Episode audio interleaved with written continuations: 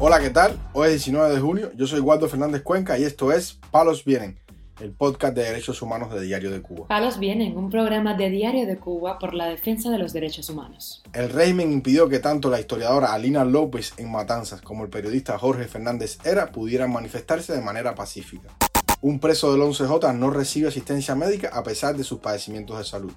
El preso político Félix Navarro Rodríguez denuncia atropellos y malos tratos de las autoridades en la prisión de Ahuica, en Matanzas. Lo más relevante del día relacionado con los derechos humanos en Palos Vientos. Comenzamos informando que este domingo fueron impedidos de manifestarse pacíficamente la historiadora Alina Bárbara López Hernández en Matanzas y el periodista Jorge Fernández Era en La Habana. En un post en Facebook, López Hernández explicó que fue detenida mucho antes de poder llegar al céntrico Parque de la Libertad, el lugar donde pensaba manifestarse con una hoja en blanco y en el que reclama se le levante la prohibición de salida del país. La historiadora añadió en ese post que uno de los cargos que le habían imputado en la detención anterior, el de maltrato, desapareció por arte de magia de su expediente. Esta vez la detenida, cosa poco usual en este tipo de detenciones arbitrarias, dice que pudo hablar con su abogada antes de hacer cualquier declaración a la policía. Pudo también realizar una llamada telefónica y además exigió que la devolvieran a su casa en un auto de la policía. Por último, López Hernández anunció, yo de momento estaré muy disciplinada. Desde mañana saldré con una hoja en blanco colgada al cuello para cada lugar donde me mueva. La mala noticia es que trabajo en la esquina del Parque de la Libertad y que según la reclusión domiciliaria yo puedo transitar por las vías habituales. A este anuncio, la historiadora añadió, Insisto en que nuestro sistema político es una fábrica potencial de delitos políticos que pretenden camuflarse burdamente bajo la apariencia de delitos comunes. De igual modo, este domingo fue detenido el periodista Jorge Fernández Hera y el ex estudiante universitario Leonardo Romero Negrín cuando intentaban manifestarse de manera pacífica en La Habana. Según un post en Facebook de su esposa, Fernández Hera fue conducido a la unidad policial de Zulueta. Tanto el periodista como Romero Nerín fueron liberados horas después. No trascendieron más detalles de estas detenciones. Palos Vienen seguirá atento a lo que suceda con estos intelectuales cubanos. Informamos además que las autoridades de la prisión habanera Combinado del Este no proporcionan atención médica adecuada al preso político del 11J, Junior García Vizcay. Ha denunciado su madre, Marieta Vizcay, en un video que envió al portal Martín Noticias.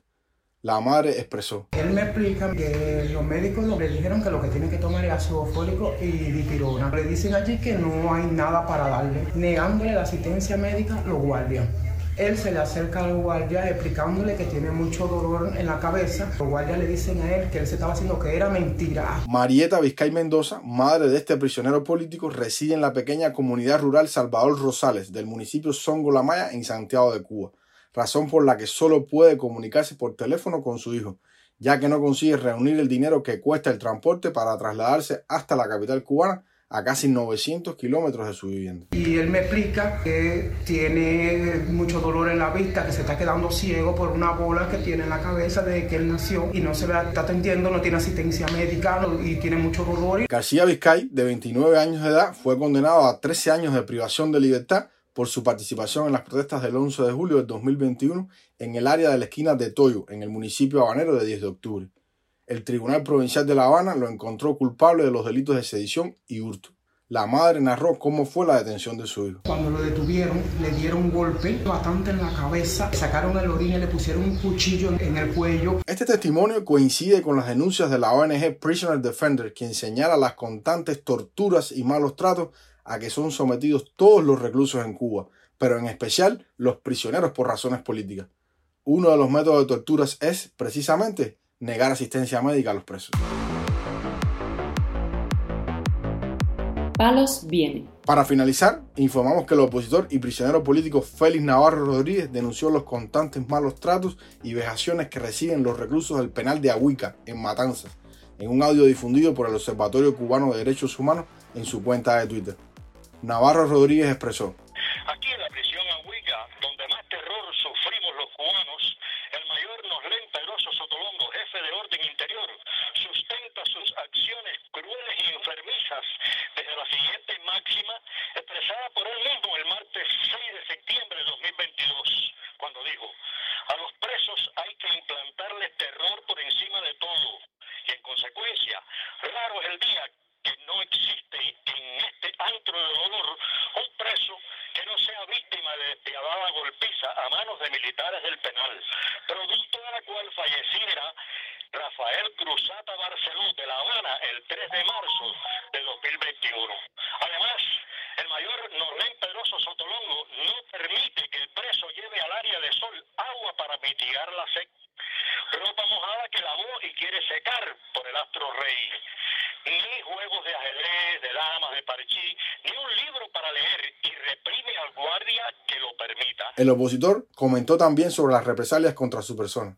También impide que Félix Navarro Rodríguez use papel sanitario cuando tiene visita familiar y prohíbe que los presos devuelvan a sus familiares los pomos plásticos vacíos, esos que llegaron con refrescos, jugos o yogur en la visita anterior.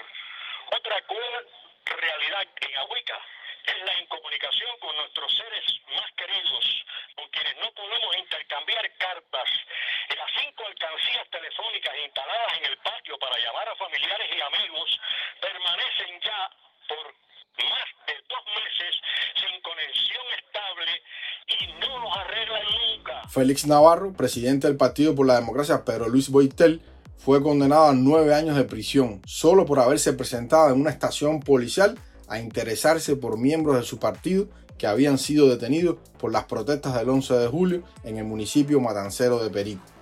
Desde la prisión, el también preso de la Primavera Negra del año 2003 ha denunciado haberse enfermado de COVID-19 y recibir una pésima alimentación, a pesar de tener más de 60 años de edad.